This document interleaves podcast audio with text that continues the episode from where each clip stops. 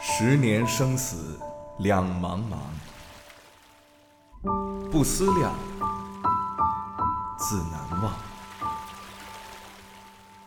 夜安，我是 taco，我是黄瓜酱，我是张老师，欢迎大家来到 TSP 嗯怪奇档案。那么今天这期节目的话呢，我们要跟大家来聊我们之前开坑的一个系列。嗯嗯，我们现在是不是就定下来这个系列的名字就叫做《簪花集》了？是的，我今天准备资料给它命名的时候，都写的是簪花集了。簪花集第二 期是吧？对，好，那今天的话呢，我们继续来跟大家聊古代的一些诗人、词人他们的人生故事。嗯嗯当然了，这期节目也是有一个小小的主题在的。这期节目的主题呢，就是有关于宋朝的时候啊、这个爱情悲剧，嗯、啊，以及就是悼亡诗作这种感觉。是的，但是大家知道，悼亡诗都是在自己的伴侣去世了之后才写的。嗯那今天我们可能也会讲到一些诗，就是说他的伴侣可能还没有离世的时候写下的，然后可能也是跟他们的爱情故事相关的一些名篇哈。嗯嗯那关于这个主题的话呢，之前也有听众在评论区里面有留言说想听一听陆游和唐婉的故事。嗯嗯，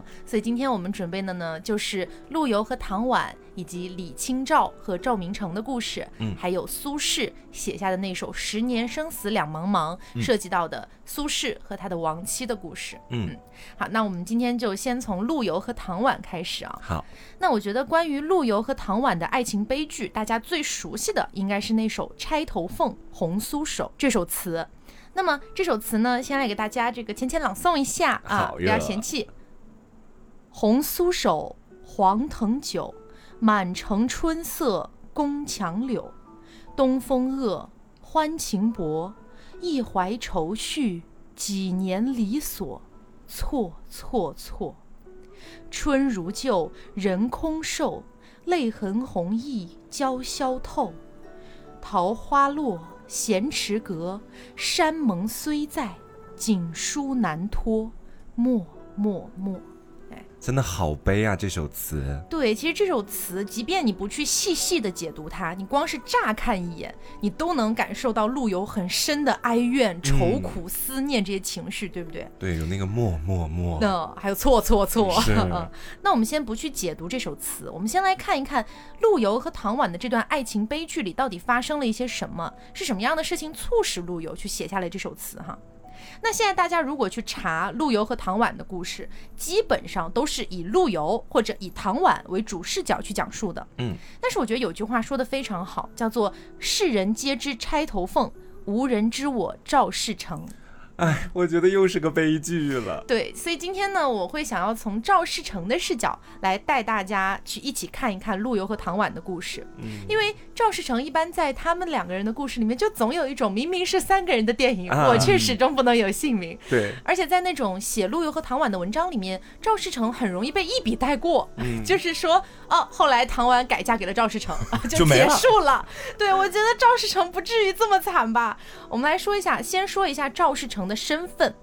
赵世成是宋太宗赵光义的第五代玄孙，是皇家贵族。，对，他是皇室子弟。嗯，他不仅身份贵重，而且赵世成还是一个才华横溢的谦谦君子啊，为人呢也很儒雅。他之前娶过一位妻子，但是后来妻子去世了。那关于他这位原配的死亡时间，没有太可考的记载，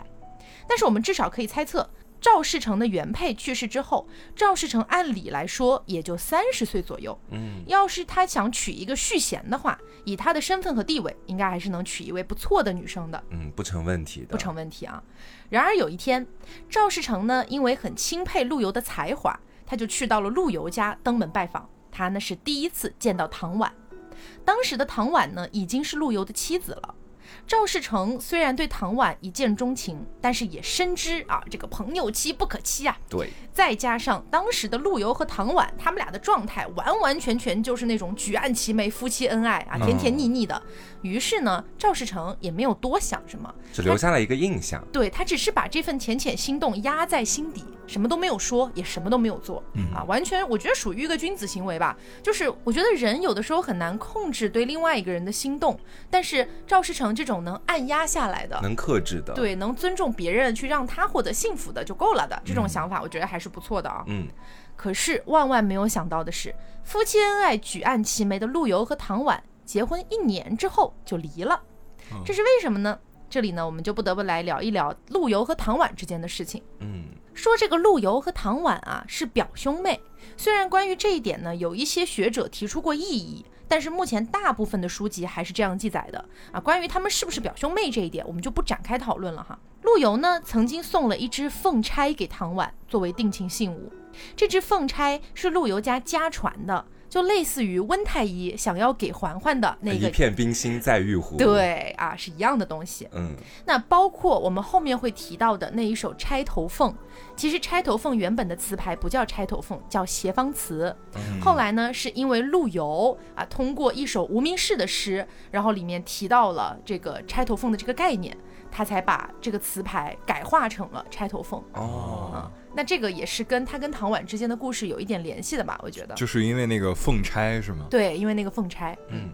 那后来在陆游十九岁的时候，绍兴十四年，两个人结婚了。婚后两个人感情就一直很好啊，因为唐婉是一个小有名气的才女，而陆游呢是一个大诗人，所以两个人对诗词歌赋都还是很有兴趣的，还肯挺登对的。对，肯定是很聊得来的。那这一切看起来都非常和谐，对不对？但是谁能想到，就是因为太和谐了，陆游才被迫休掉了唐婉。啊，哎，这是怎么回事儿呢？我们这就得来说一下陆游他的一个家世背景了。陆游出生的时候，差不多是北宋到南宋的交替之间，而陆家是宋朝的名门望族，有多望呢？说这个陆游的祖父啊是王安石的徒弟，他的祖父呢官位也曾经到达过尚书右丞这个位置，哦也就是当时的正四品官。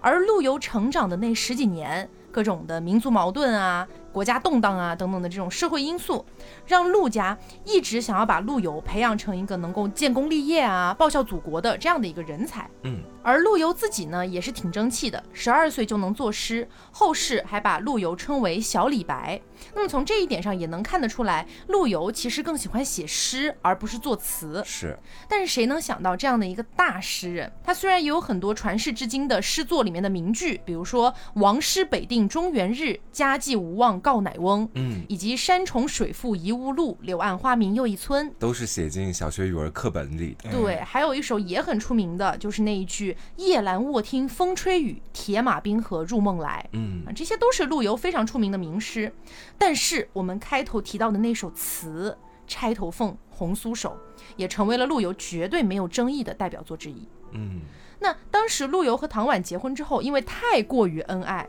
所以呢，陆游的妈妈啊，我们后面就简称为陆母。陆母呢，就怕陆游太过于沉浸于儿女私情，所以陆母就觉得唐婉的存在会严重阻碍陆游的事业发展，哦，嗯于是就想让陆游休了唐婉。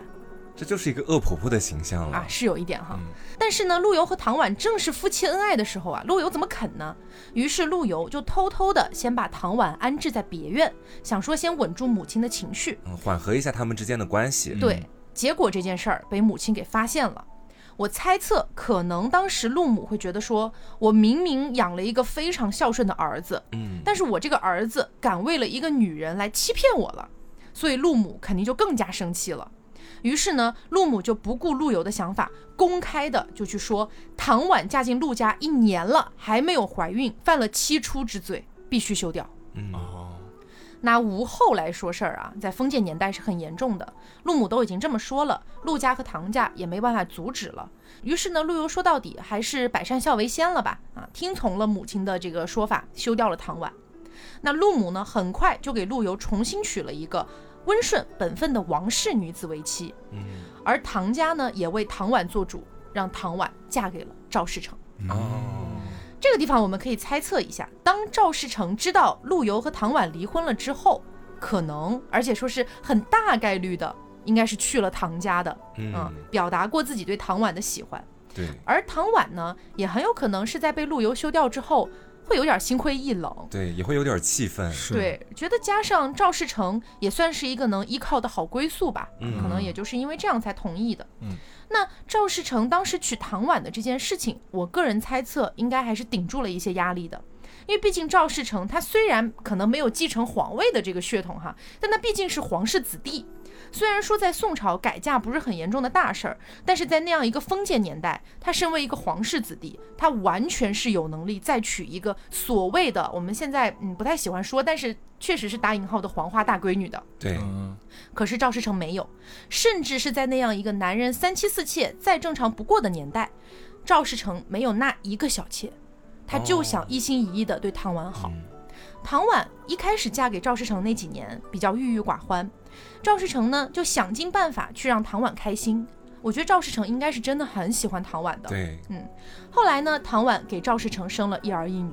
多么的讽刺啊！嗯，她被休掉的原因是因为无后，但是她改嫁了之后证明了就一儿一女，对，并不是是唐婉的问题。那陆游的续弦王氏也在四年里面和陆游生了三个孩子，另外陆游呢还又纳了一房小妾。嗯，这个地方我不想多做评价。嗯，是，本来故事如果到这里就结束的话，你会感觉唐婉虽然遭遇了一些不公平，但是呢还是得到了一个能够依靠的好归宿的。是，但是啊，天意弄人，时间白驹过隙七年后，绍兴二十一年，赵世成呢想带着唐婉去散散心啊，就跟唐婉说，我们要不去沈园去游玩一下吧。哦，于是他们俩到达了沈园，却不想当天陆游也在沈园。哦，我们可以想象一下当时的画面啊，整整七年，陆游和唐婉都没有再见过。而且还各自都重组了自己的家庭。对是，有了新的家室，有了各自的孩子，但是这么多年过去了，在沈园转角之后四目相接的那一刹那，我觉得就不说唐婉和陆游了，即便是旁观的赵世成，也一定看到了两个人眼中闪烁着什么东西的。嗯，所以赵世成对陆游说：“啊，今天我们遇见了呀，本来是应该一起叙叙旧的啊，但是呢，奈何我实在公务缠身，我只能留下夫人一个人在这儿啊，但我也不放心，希望陆游你呢可以陪我的夫人同游。张世成哦真的是一个怎么说，就是一个很体贴的角色。，对是他知道他们两个肯定有话要说，对，这种时候他在场也不合适，嗯，那不如就给他们两个把话说清楚了。是。然后呢，说完这句话，赵世成又对唐婉说。”你先去跟陆游一起走走，我一会儿回来接你。嗯哎呦，难过死了！但其实就像黄瓜酱说的，陆游和唐婉心里一定也很清楚的，赵世成哪儿来的什么公务缠身？公务缠身就不可能带着唐婉出来散心嘛，嗯对不对？所以这只不过是赵世成想让出时间和空间，让唐婉和陆游两个人好好聊聊。那这个地方赵世成这么做，我有几个猜测啊，有三种可能性。第一个可能性是赵世成可能觉得解铃还须系铃人，嗯，因为唐婉这七年的哀愁，赵世成肯定是看在眼里的。他知道他不开心，对他想让他开心。对，然后赵世成可能会觉得说，如果我解不开这个结，那可能只有陆游才能解开。嗯，嗯，第二种可能性就是，我猜测赵世成或许也有那么一点点小私心，想要看一看唐婉的反应。啊，如果暗唐中婉观察，对，如果唐婉拒绝和陆游私下聊天，那么说明是不是唐婉至少有一点点放下陆游了，嗯放下那么一点点过去的事情了。而且就是也能证明他唐婉心里是有我赵世成。啊对对，就是是不是能说明对赵世成有那么一点点的喜欢呢？就一点点。那第三种可能性就是，嗯，可能赵世成真的太爱唐婉了，他实在不忍心看到唐婉那么那么思念过去，然后七年之后再次见到陆游，却不能好好的说上几句话，嗯所以就自己先退场。对，但是我觉得，不管赵世成这么做是出于什么角度的考虑，我都只能得出一个结论，就是天呐，真的很爱唐婉，他真的就是我们都可以去想象一下，如果把自己带到赵世成那个角色，我得有多爱这个人，我才能做出这样的决定。是嗯嗯，完全是忍痛在做的决定。那陆游和唐婉在沈园里聊了一些什么，我们不得而知。我们唯一能知道的是，唐婉给陆游递了一杯酒，这杯酒之后，陆游在沈园的墙上写下了我们开头提到的那首《钗头凤·红酥手》。也有一种说法是，那天陆游从沈园回了家之后才写下的，但我觉得这不重要。反正这首词一定是在见到唐婉的那一天写下的，然后也是极尽哀怨的表达了陆游依然在思念唐婉，并且觉得自己七年前做了大错特错的事情，但是已经无法挽回的这么一个情绪。嗯，那给大家拆解一下《钗头凤》这首词啊，它翻译成白话文的意思会变成这样子：就是红润酥腻的手里，捧着盛上黄藤酒的杯子，满城荡漾着春天的景色，你却已经像宫墙中的绿柳那般遥不可及。春风多么可恶，欢情被吹得那样稀薄，满怀的忧愁情绪，离别几年来的生活十分萧索，错错错。美丽的春景依然如旧，只是人却已经白白相思的消瘦，泪水洗净脸上的胭脂红，又把手帕全都湿透。满春的桃花凋落在寂静空旷的池塘楼阁上，永远相爱的誓言还在，可是景文书信却再也难以交付。默默默，其实通过这个就能看出，他们两个对彼此还是有感情的。就是两个人当年的分手和离开，完全不是因为感情方面出了问题，嗯，是因为陆游的家庭，他的妈妈当时的一个一意孤行，对，就算过了七年的时间，也没有把他们俩的感情完全消磨掉。嗯，而且我在听到这个唐婉和陆游的故事的时候，我脑海当中浮现出了一个文章，是《孔雀东南飞》啊，里面刘兰芝和焦仲卿的那个故事，感觉也大概是这样的一个走向。嗯嗯，所以就挺唏嘘的。然后中间再夹杂着赵世成的故事，我觉得又为这个故事添了一个更加加悲剧伤的人物对，对对对，好，那么陆游写完了这首词之后的四年后，唐婉再次来到沈园，看到陆游写的这首词，于是写下了另外一首《钗头凤》，叫做《钗头凤世情薄，与之相和》。这首词是这样的：世情薄，人情恶，雨送黄昏花易落，晓风干，泪痕残，欲笺心事，独语斜阑。难难难。人成各，今非昨，病魂常似秋千索。角声寒，夜阑珊，怕人询问，咽泪装欢，瞒瞒瞒。嗯，哎呀，这首词，我觉得大家也能听出来他在说什么。嗯其实他无非就是在说这几年我也很想你，我也过我得不过好得也很是不好。嗯，所以说，在这首词写完之后，唐婉就一病不起啊。赵世成就算是去寻遍天下名医，也没有留住唐婉。写完那首词的同年，唐婉病逝。唐婉去世的十七年之后，赵世成也离开了人世，而且在这十七年间，赵世成都没有再娶妻纳妾。哦，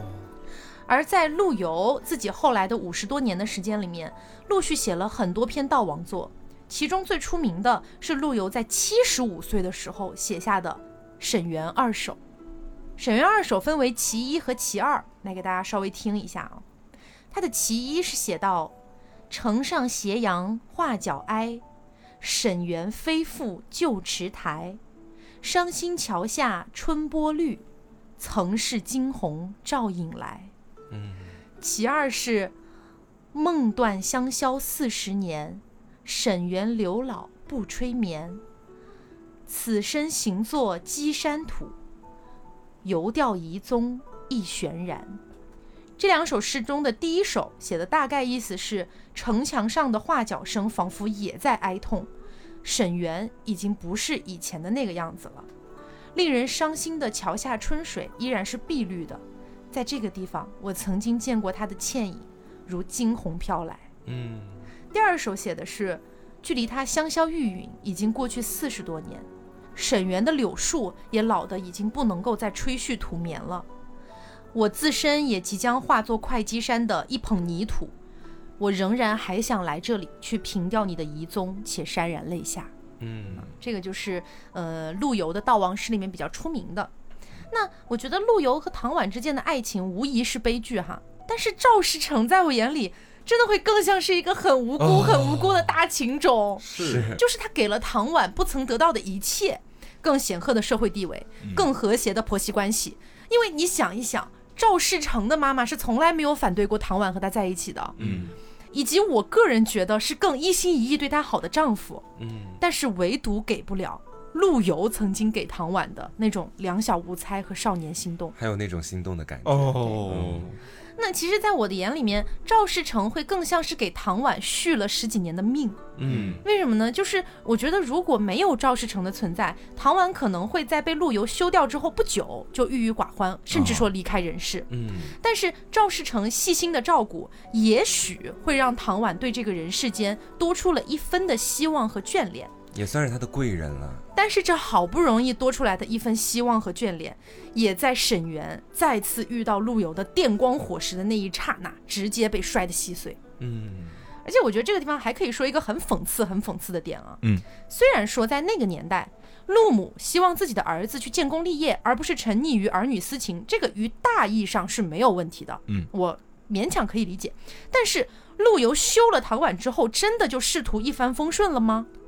我认为是没有吧没有的。嗯，嗯因为陆游的仕途真正稍微好起来一点，是到绍兴二十五年，也就是唐婉死的前一年。嗯，那是为什么到那个时候顺了呢？是因为秦桧死了，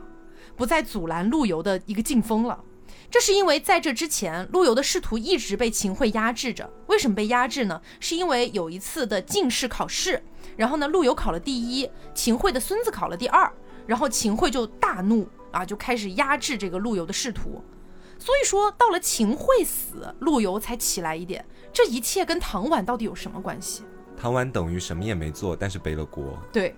再者，我觉得陆游完全可以说是啊、我一边照顾一下母亲对我的希望，然后平衡一下自己用来读书考功名的时间，以及和唐婉恩爱的时间，平衡一下就好了嘛。我觉得这根本就不冲突。是，所以这个故事读完呢，我首先替唐婉不值。然后替赵世成不值，嗯但是我觉得陆游他纵然有很多的无奈，呃，有很多自己要背负的东西，但是他实实在在是对不起唐婉的。嗯，嗯所以整个故事我说到底，个人感觉就是唐婉和赵世成真的好无辜。对，而且我觉得陆游在面对那种情况的时候，或许可以多想一想，有很多其他的解决方法。嗯就好比我们前面说的，你跟母亲去多沟通交流，给母亲做做样子也算嘛。嗯，但是到后面还是走到了那一条最惨的结局上面。当然还有一种可能性吧，也不能说百分之百的怪陆游。嗯嗯、因为他的母亲可能一定程度上也比较强势，不一定是能说得通的类型。嗯，嗯，因为我就认识一个朋友，他的母亲也是这种类型的。是我吗？啊，不是啦，不是你啦，是是大家不认识的一个朋友。嗯他也是，就是到了二十好几了，然后他如果在外面玩的稍微晚了点，比如说十点半啊，这个时间对于大部分的二十多岁的成年人来说，嗯，应该不算特别晚的时间比吧。较正常。但他妈妈会夺命连环扣，哦，管得会很严。对，啊，是这样子的，也说不清楚。嗯，好，那接下来跟大家讲一个也很悲的故事。嗯啊，是李清照和赵明诚他们两个的爱情故事。嗯，其实我觉得李清照这三个字一旦说出来，对很多人来说都已经是耳熟能详了。是，就是在以前我上学的那个课堂里面，老师就花了整整三堂课的时间去介绍关于李清照的生平啊，还有她的诗词。嗯只是在那么多的介绍当中哈，老师很少去提及李清照的爱情，也很少去提及到赵明诚这样的一个人。嗯我们今天其实也可以从一个爱情的角度去看一下李清照，这对我来说是一个全新的视角，对大家来说应该也是。嗯啊，虽然呢，我们说李清照出生在一个战乱的时代，但是幼年李清照的生活是非常的不错的。这主要得益于她有一个比较好的出身，因为她出生在一个文学气息非常浓厚的士大夫家庭。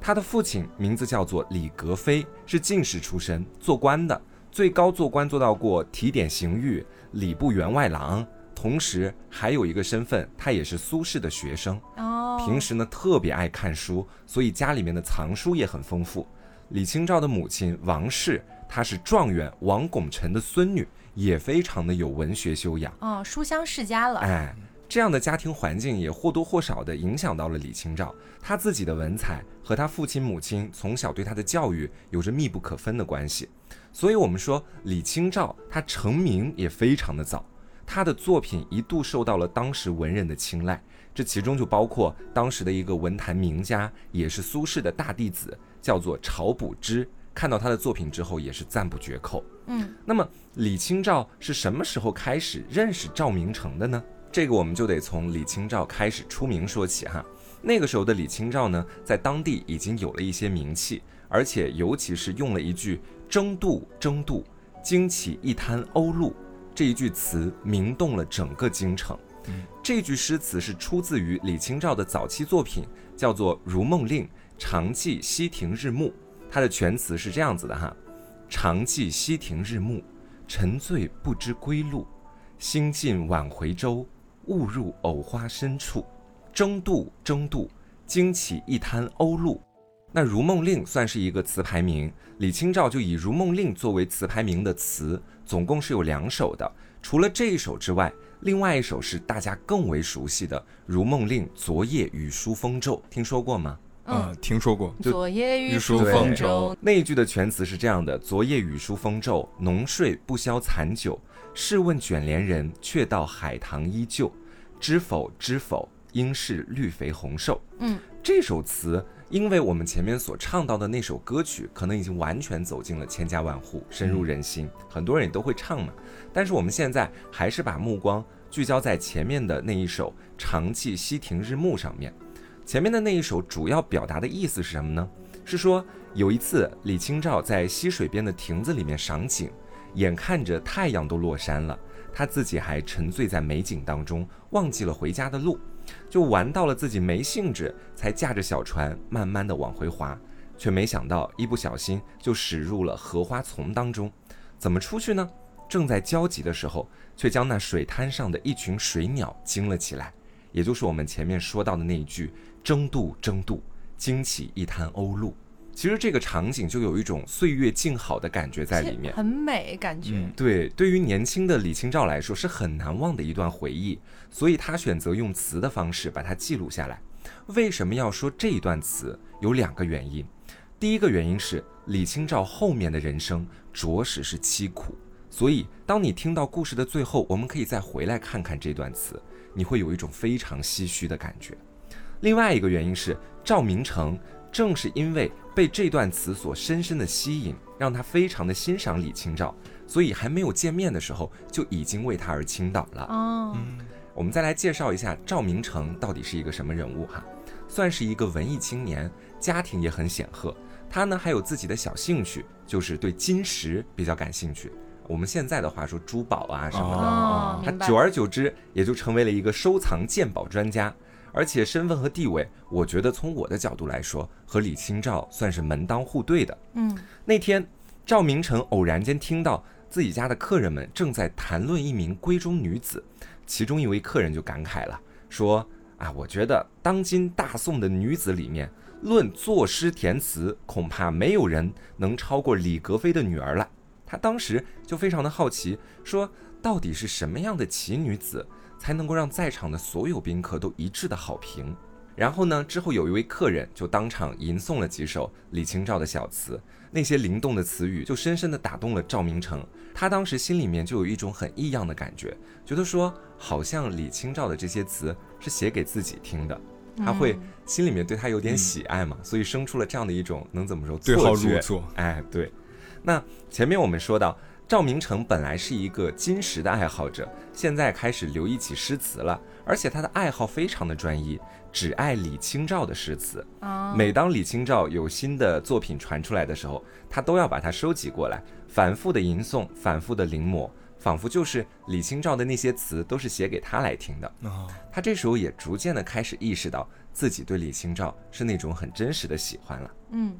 我们说上天对于痴情的人，他还是比较眷顾的，给了赵明诚一个机会。这就得说到那一年的元宵节啊，李清照和自己的兄长就一起约定去街上玩耍。因为我记得我们以前讲传统节日的时候，嗯大家如果听过就知道，元宵节算是一个很热闹的节日。是在古代的话，李清照就和自己的兄长约定好了在相国寺这个地方见面。但是呢，李清照已经到了，兄长一直迟迟没有到，他就想着说，那我就自己先去玩儿吧。于是就跑去赏花灯、猜灯谜。从小就聪明过人的李清照，面对那些灯谜，算是一猜一个准，压根没有什么能够难住他的。就不知不觉吸引过来了一群围观者，在他旁边给他吆喝，给他叫好。嗯没过多久，他的兄长就顺着那些吆喝声找到了他。李清照刚想要骂他兄长不遵守约定，就看到兄长的旁边还有一个气度不凡的少年。这位少年就是赵明诚啊，嗯，长相也很英俊，也很帅气。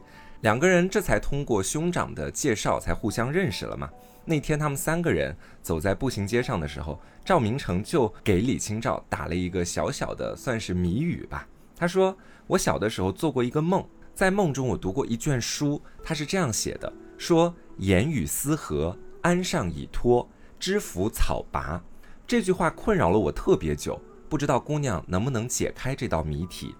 李清照没有想多久，就直接说：“言语思和，不就是‘词’这个字吗？因为言是语言的那个言，哦思是公司的思，两个合在一起就是繁繁体体字的字。词，嗯，哎然后安上以托，就是把平安的安的宝盖头给它脱掉，就是女字呀。知福去头，知是芝麻的知，福是芙蓉的福，两个字都直接去掉草字头，就是知夫两个字。之间的知和夫人的夫，哦，此女之夫，哦，对， 有点为什么有点古代土味情话的 感觉？对是连起来就是子女之夫。李清照还给他解释呢，说：“看来你以后要娶的妻子是个女词人呐、兄长这时候就在旁边说：“小妹，你不就是女词人吗 兄长助攻，？”对，兄听长起来还蛮可爱的。嗯，是兄长，可以说是一语点破。李清照这时候才意识到自己好像被他们两个捉弄了，于是就红着脸立马跑开了。嗯，不久之后，赵明诚的父亲叫做赵挺之，就开始给自己的儿子留意婚事。赵明诚呢，想要对父亲表明心意，但是又不好意思直接跟他讲我想娶那个李清照，于是思来想去，想到一个好办法，他又把跟李清照说的那一段儿跟他父亲说了。 他父亲也是个聪明人嘛，嗯，就说哦，你喜欢词人，你想当一个女词人的夫君。那在现在的这个环境里面，我们最火的女词人就是李清照啊。哎，瞬间就明白了，自己的儿子就是想娶李清照。嗯，那天从元宵灯会跑回家的李清照，很快就从父亲的嘴里听到了赵明诚的名字，他就知道了赵明诚好像是要来提亲了。他对这个将来可能要成为自己丈夫的人觉得特别好奇，又特别期待。赵明诚来提亲的那一天，李清照正在自己家的院子里面和丫鬟一起荡秋千，忽然呢，她看到有客人来访，就害羞的跑开，匆忙之间连鞋子都没有顾上穿，头上的金钗也滑落到了地上。跑着跑着，她突然想到，今天来访的客人很有可能就是自己未来的丈夫，不如再见见他。嗯，啊，于是他就悄悄地躲在门边，看到了来提亲的这个赵明诚。一瞬间啊，两个人其实是见第二面了，但是他还是感觉特别害羞，特别激动，就赶紧跑开，回到了自己的屋子里面。进屋之后呢，他就掩饰不住自己内心非常激动的心情，提笔又写下了一首词。这首词叫做《点绛唇·蹴罢秋千》，全词是这个样子的哈：蹴罢秋千，起来慵整纤纤手，露浓花瘦，薄汗轻衣透。见客入来，袜滑金钗溜。何羞走，倚门回首，却把青梅嗅。这首词翻译过来是什么意思呢？他说的是春天清晨的花园里面，李清照刚刚荡完秋千，两手有气无力，懒懒地往下垂。在她的身旁呢，瘦瘦的花枝上挂着晶莹的露珠，在她身上有一些汗渗透着薄薄的罗衣，花与人相衬，显得格外的娇美。蓦然间看见有一位客人来访，她猝不及防，抽身就走，连金钗也滑落了下来。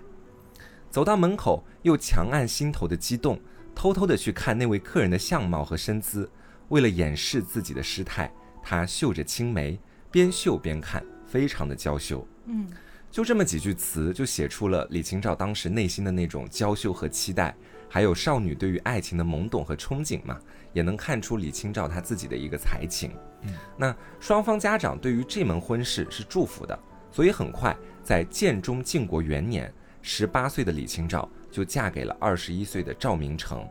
在那个时代里面，我们应该都知道，有许多的女子其实她都是不能够嫁给自己特别喜欢的人的。嗯，因为父母之命，媒妁之言嘛。像李清照与赵明诚这样的，仍旧是属于少数。婚后的生活也特别的甜蜜，两个人每天品评诗词啊，整理书画呀，研究金石啊。而且，因为赵明诚对金石学有着很狂热的一个爱好，他几乎会把所有的月钱都用来购买那些碑文字帖，啊，钱不够了，甚至还要把衣物典当了也要买。李清照就明白自己的丈夫有这些志趣，因此呢，她在生活上面可以说是特别节俭，就是为了去支持丈夫的这个爱好。嗯，而且等丈夫逐渐当官了，有工资了，他们两个人就一起拿这些钱去买一些名人书画、三代奇器，甚至有说他们两个在那个交易市场上还要脱衣交易的，就直接要把衣服脱掉当过去，想要换那个东西。嗯，赵明诚也给了李清照非常多的爱意，两个人就是互相体贴、互相包容，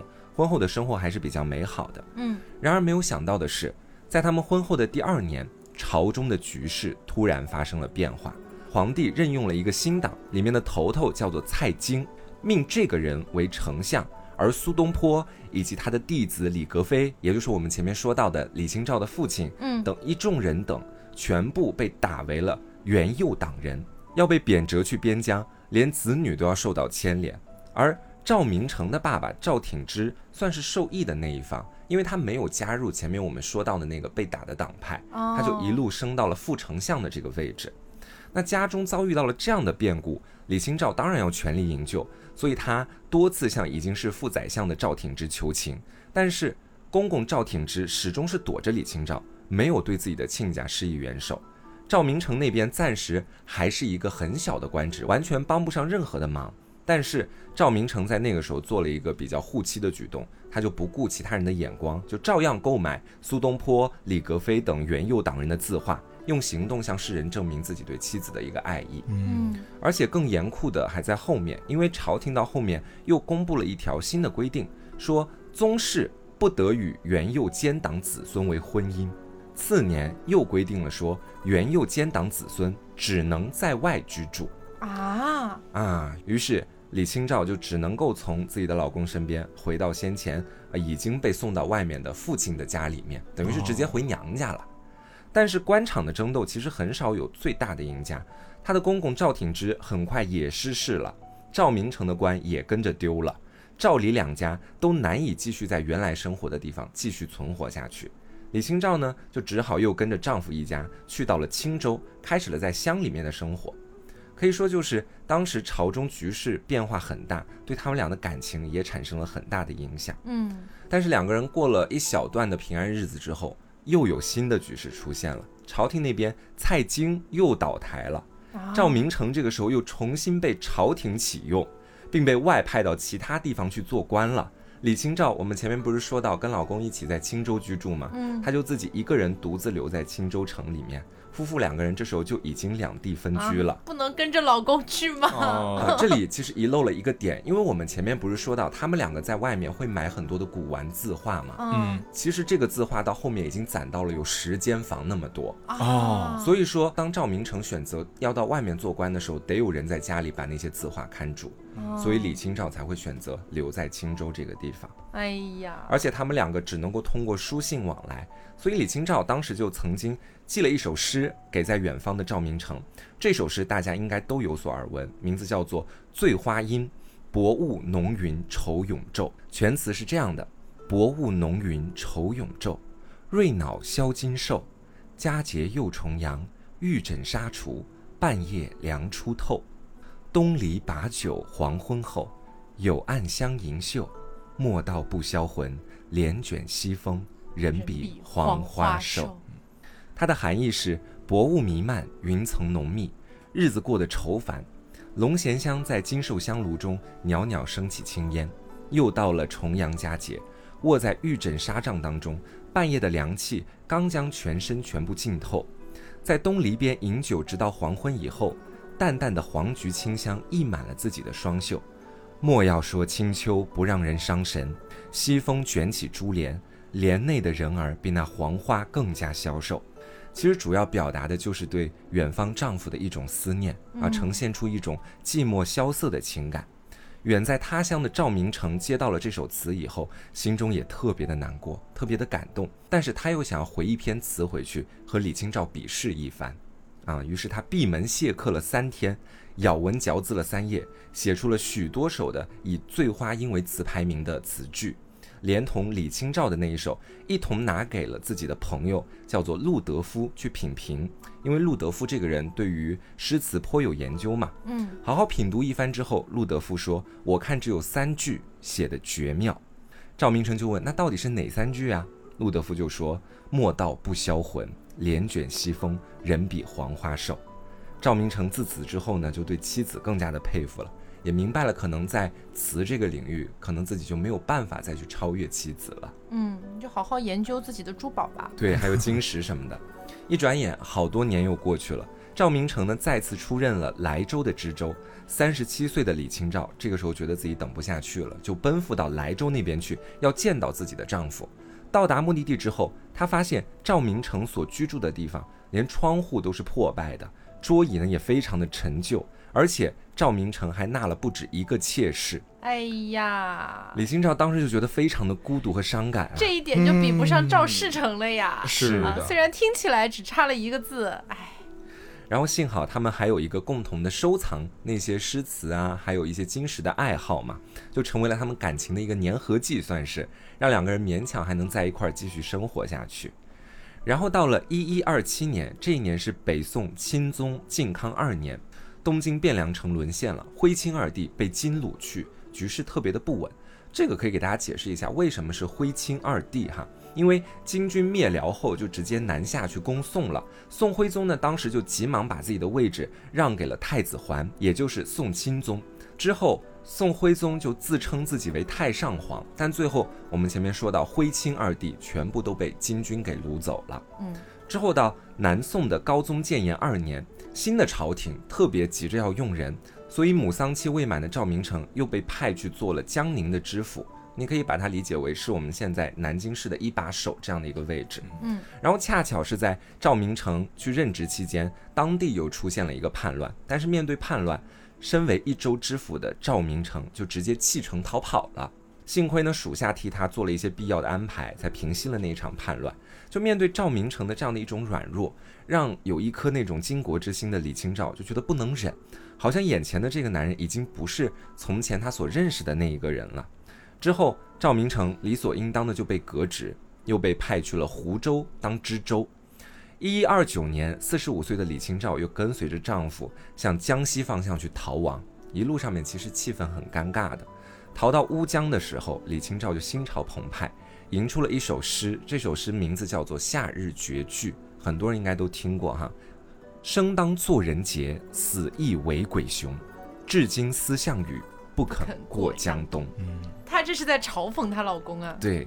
这首诗说的就是生的时候应该做人中豪杰，死了之后也要做鬼中英雄。到今天，人们还在怀念项羽，只因为他不肯苟且偷生，退回江东。虽然这首诗也有再现南宋朝廷，但是又何尝没有像前面 Taco 所说的那样，表达了一种对自己丈夫的失望呢？嗯，看到这首诗的赵明诚当然是羞愧难当，自责到郁郁寡欢。没有多久之后就感染了疾病，在中秋节的那个三日之后就病逝而亡了。唉，赵明诚的去世有疾病也有心病，至今还有很多人说他是看到了李清照的那一首《夏日绝句》之后心有愧疚，之后郁结而死的。这几十年的感情到这里也算走到了尽头。虽然我们说李清照的生命到这里还没有结束，她之后还有再嫁，但是我觉得光是与赵明诚的感情，还有朝中的那些时局变动、家破人亡，就好像让她度过了一辈子一样。我们在之后的节目里面仍然会从其他的角度去解读李清照的其他诗词，还有她的人生经历，因为这个人的身上有太多可以解读和探讨的地方了。对，因为我觉得如果要拿一期节目来做李清照，恐怕都是不够的。对，嗯然后在最后也可以给大家提一下，因为前面我有跟大家说那一句“争渡，争渡，惊起一滩鸥鹭”，还有他初见赵明诚时候的哦“言语思和，安上已脱，知府草拔”，大家还记得吗？嗯，哎就是那个时间段的李清照真的是无忧无虑，嗯遇到了自己特别好的爱情，而且年少成名，是以一句词就直接鸣动了整个京城，而且还迷失在荷花池里嗯面，最后还惊起了一滩鸥鹭，有那么美好的人生记忆。他本来就感觉小时候就特别像一个呃特别活泼可爱的小疯丫头一样的感觉，嗯，然后在嫁给这个赵明诚之后，她整个人的人生走向感觉就不太一样了。对，嗯而且其实我听完所有的故事啊，我可能跟黄瓜的感受会不太一样，嗯就是我也能感受到你说的那个争渡争渡，惊起一滩鸥鹭的那种唏嘘的对感觉，嗯唏嘘感。但是给我留下最强烈对比感的是那一句“倚门回首，却把青梅嗅”，嗯，哦就是这一句话把他当初的那种娇羞感，啊，懵懂，，对刻画的太生动了。嗯，然后又到后面那句“至今思项羽，不肯不肯过江江东，其实蛮决绝的这一对诗，是感觉她是在心里面和自己的丈夫画了一条隐隐的线，嗯就我是哦有一种爱国情怀在里面，但是你作为我的丈夫，你在今天做的很多事情已经和我不一样了。嗯是，当然，虽然说在当时李清照写下了这样的这个诗句啊，但是后来当赵明诚已经死去了，他后来又改嫁，然后又遭遇了人生更加悲惨的事情之后，他还是会写下那一首《声声慢对》，，就是凄凄惨惨戚戚那一首。嗯，然后那首诗里面，你就能读出，虽然说夹杂了很多对于自己命运的这种多舛，然后还有就是各种各样的不公平、流离失所等等的这样一些怨恨，但是你也能够品出一点点，他有在怀念赵明诚。嗯，就是我觉得其实人的情绪真的很复杂。你说他就是看到赵明诚那些举动之后，包括他后面自己失望至极之后，他对他的那种感觉是完全的恨、完全的失望、完全的愤怒吗？其实没有，嗯它里面还夹杂了一些爱意、一些不舍，这种情绪是很复杂的。嗯是，那就到我了。嗯我来给大家讲述一个也算是 bad ending 的一个爱情故事，嗯是苏东坡苏轼和他的第一任妻子王弗。嗯嗯呃，有一首词叫《江城子·乙卯正月二十日夜寄梦》，这是宋代的这个文学家苏轼啊，也是一个悼亡词。这首词呢，我们先来大概感受一下。嗯十年生死两茫茫，不思量，自难忘。千里孤坟，无处话凄凉。纵使相逢应不识，尘满面，鬓如霜。夜来幽梦忽还乡，小轩窗正梳妆。相顾无言，唯有泪千行。料得年年肠断处，明月夜，短松冈。嗯，每次听这首诗都会觉得好难过。是尤其是那一句“不思量，自难忘嗯对，对于我来说，我觉得我我我的感触不是那一句，嗯，就是我会被他的画面感击中。是小轩窗正梳妆，对。我会被这句话击中。而且其实整个场景的出现都是在苏轼他自己的梦里，，对，嗯因为这首词它就是记梦，嗯，它描写的就是在梦里出现过的各种各样的场景。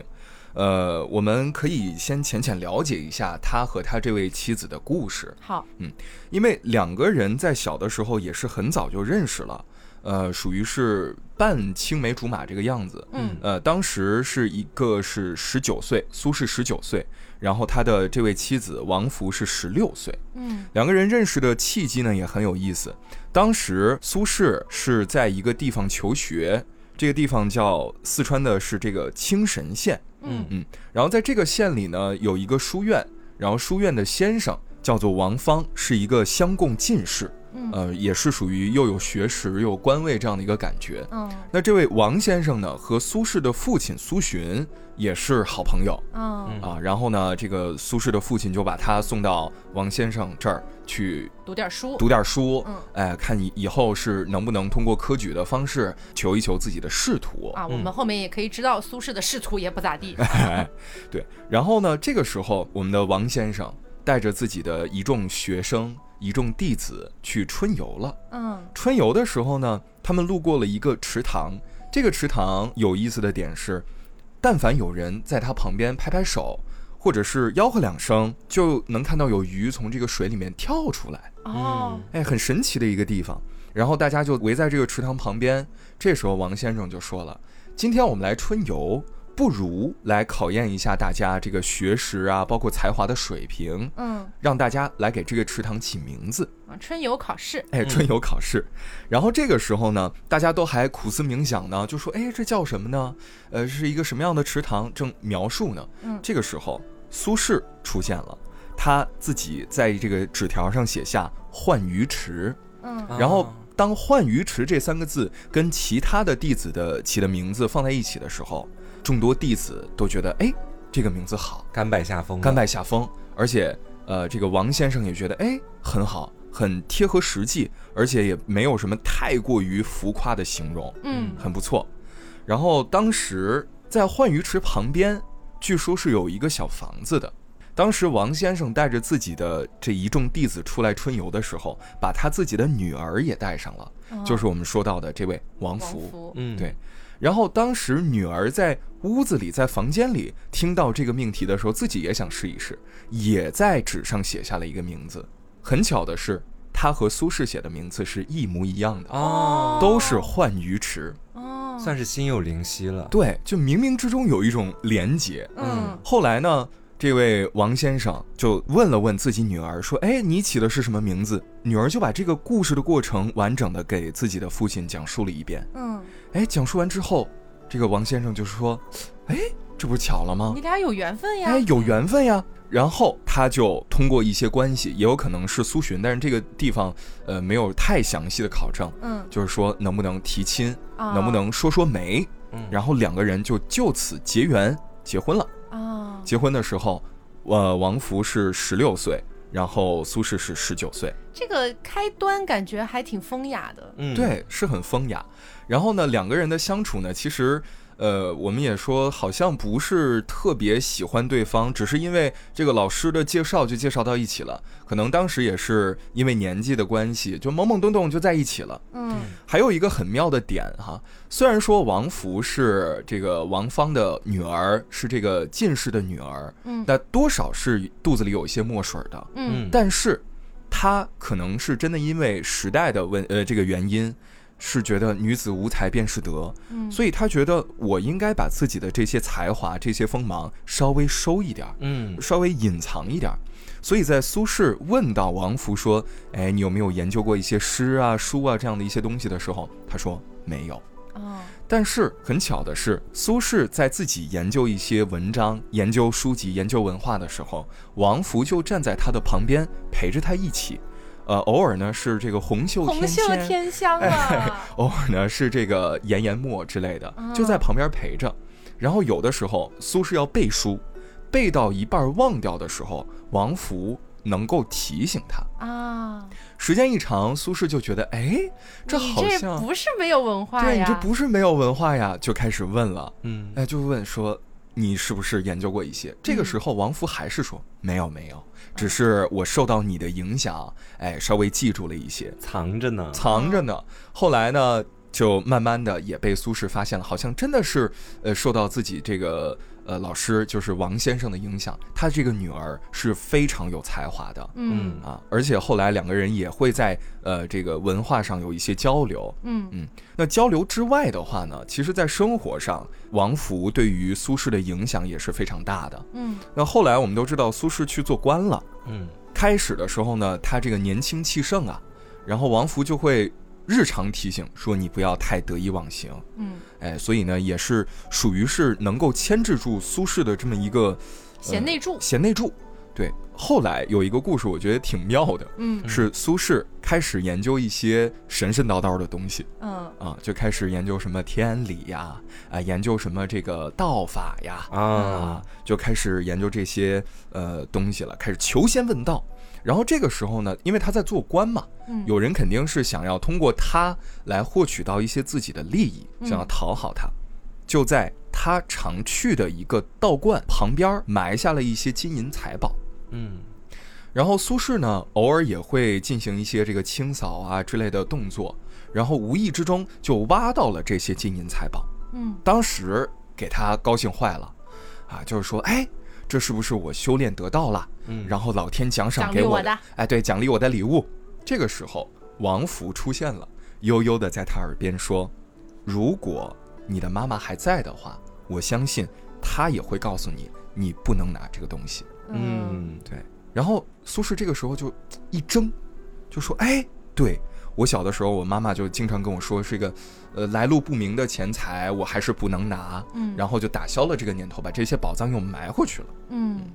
呃，其实嗯对于苏轼来说，王弗是他的初恋，但更像是他的知己。对，因为在一来一去的文学交流，包括生活当中的交流上，两个人的感觉就非常的契合，节奏也非常的一致。我前面就有这种感觉，他们俩就是那种是知己、是好友、也是爱人的那种感觉。是，两个人真的相濡以沫的感觉，嗯啊，而且两个人在日常的相处过程当中呢，也逐渐的更深爱对方，而且也只有王福才明白，在什么样的场合，苏轼说什么样的话是合适的。嗯，因为当时苏轼是比较豪放的那种感觉，嗯尤其又当了官儿，很喜欢交朋友。那这个时候，王福呢就起到了一个非常重要的作用，就是要提醒他嗯这个人值不值得深交。是，嗯，所以对于苏轼来说，王福的重要性啊，可见一斑。嗯那经历了十一年左右的这个婚姻之后，王福得病了，嗯得病之后就真的是没法治好，最后是死在了苏轼的怀里。嗯，这个时候，苏轼就觉得非常的悲伤，呃，非常的哀伤。然后有大概三年左右的时间，他都是没有去进行自己仕途上的一个打拼一的，蹶不振。一蹶不振。就这个故事里面，我们虽然说没有听到这个呃婆婆怎么样，或者是公公怎么样，没有家庭的约束，但是因为疾病的原因，苏轼还是不得已跟王福分开了。嗯然后这个时候呢，王福是给苏轼生了一个儿子的。当时王福去世的时候，这个儿子差不多六七岁左右的样子。嗯然后说自己的孩子也不能说托付给一个外姓人吧。嗯然后在他的嘱托之下，苏轼跟王福的堂妹叫王润之结婚了。哦哦，嗯，这个就是可能苏轼续弦的故事，我们以后有机会继续来讲一讲。但今天我们还是专注在这两个人身上。嗯那这个时候，我们再回到词当中，你就会发现他有很多回忆的部分。嗯虽然说是在梦中，但肯定是他很多很多很多年一直萦绕在脑海当中的一个景象，他就忘是不掉对小轩窗正郑梳梳妆。妆，嗯因为当时你就算是二十七岁，也是一个风华正茂的年纪，嗯当时给他留下的很多的印象，就真的挥之不去。嗯那我们听完了他们两个相识和相处的故事之后，我们再来呃稍微解读一下这首词“十年生死两茫茫”。呃，写这首词的时候，虽然不太能够有准确的判断说这个十年是一个实词还是一个虚指，嗯但可见是年份已经非常非常非常久了。对是，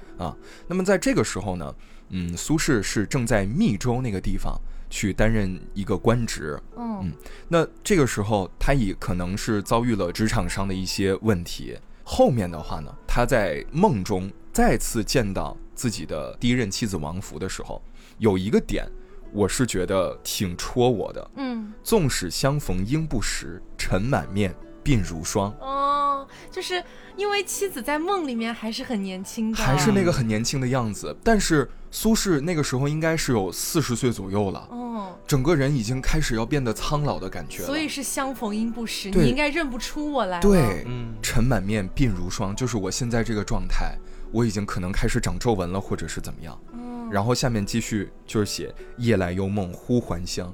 我这个梦里啊，我可能好像真的一下回到了当时我们两个相识相见的那个地方，换鱼池，对，那个嗯浣鱼池，小轩窗正梳妆，然后两个人可能在梦里有一个对视，相顾无言，唯有泪泪千千行。行，其实就是很多的一些情话，包括对你的思念，可能都已经说不出口了。对我有眼泪流了下来，对，就证明了自己的情绪。然后最后这一句“料得年年肠断处，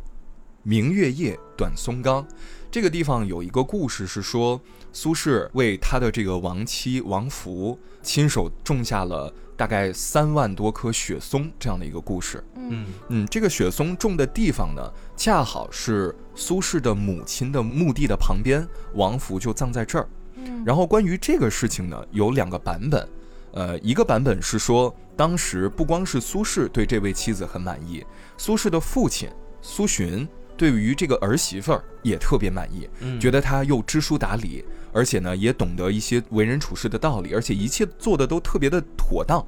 所以就觉得她的这个品行跟她自己的婆婆一样，就是跟这个苏洵的妻子一样，嗯是非常美好的。所以呢，就应该要葬在苏洵的这个亡妻的墓地旁边。嗯然后还有一个呢，是说苏轼觉得自己的亡妻的品行也是同样是非常美好，让他想起了自己的母亲，也是如此美好的一个女子，然后选择把自己的妻子葬在自己母亲的旁边，这是两个版本的故事。嗯，然后后，总之是苏轼在这个山岗上种了很多很多的雪松树，表达自己的一个思念。嗯嗯，就这些树都是用来怀念自己的亡妻的。是是是，嗯其实，在这么多年之后，你看“十年生死两茫茫”，能够再一次在梦中见到自己的妻子，我觉得除了对于妻子的怀念之外，更多应该是苏轼对于自己人生的一个感叹嗯，啊，就是他在经历了如此多的事情、如此多的变故之后，可能想起来当年的美好，也要怀念一下当时的自己，嗯也不光是当时的妻子，更是当时自己的一个状态。嗯